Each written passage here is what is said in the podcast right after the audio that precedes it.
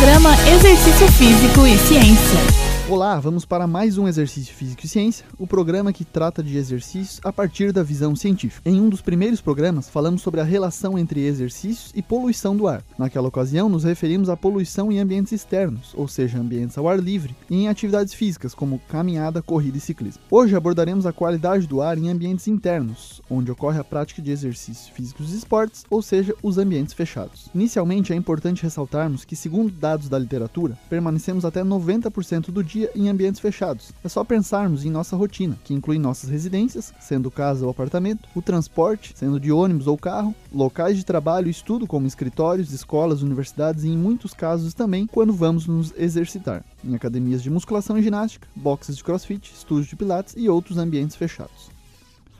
Em recente estudo publicado pelo nosso grupo de pesquisa, o LAP, no Cefid UDESC, encontramos que academias de musculação apresentaram níveis de concentração de CO2, de dióxido de carbono, acima da norma recomendada pela Anvisa, Agência Nacional de Vigilância Sanitária, que é de mil partículas por milhão, o que sugere ventilação ineficiente no ambiente e elevado risco de infecção para gripe e tuberculose, principalmente em horários de pico de ocupação humana nas academias. Predominantemente, o período de maior ocupação humana nas academias foi o noturno, pois as pessoas frequentam as academias, na maioria dos casos, após o trabalho, no fim da tarde e início de noite. Por consequência, a maior concentração de dióxido de carbono foi verificada, pois este é um produto da respiração humana. Em nosso estudo, a academia com ar-condicionado do tipo split foi a que apresentou o pior cenário de qualidade do ar, pois esse tipo de aparelho não promove a renovação do ar, realizando apenas recirculação de ar, e ainda promove a ressuspensão de partículas presentes no ambiente, diferentemente da academia com ar-condicionado central, que obteve melhores resultados. Aí temos uma importante questão: como podemos melhorar a qualidade do ar nesses ambientes, uma vez detectado o problema em relação à poluição? Nesse caso, discutimos no artigo que isso ocorre através do aumento da ventilação natural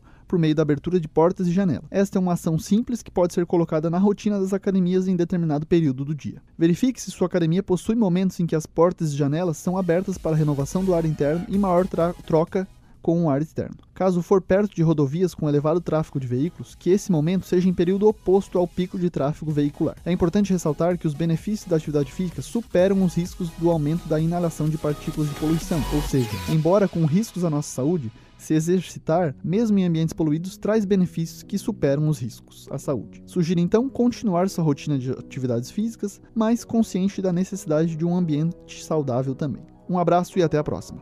Você ouviu Exercício Físico e Ciência com o professor Fábio Dominski. Só aqui na Rádio Desk FM 91.9.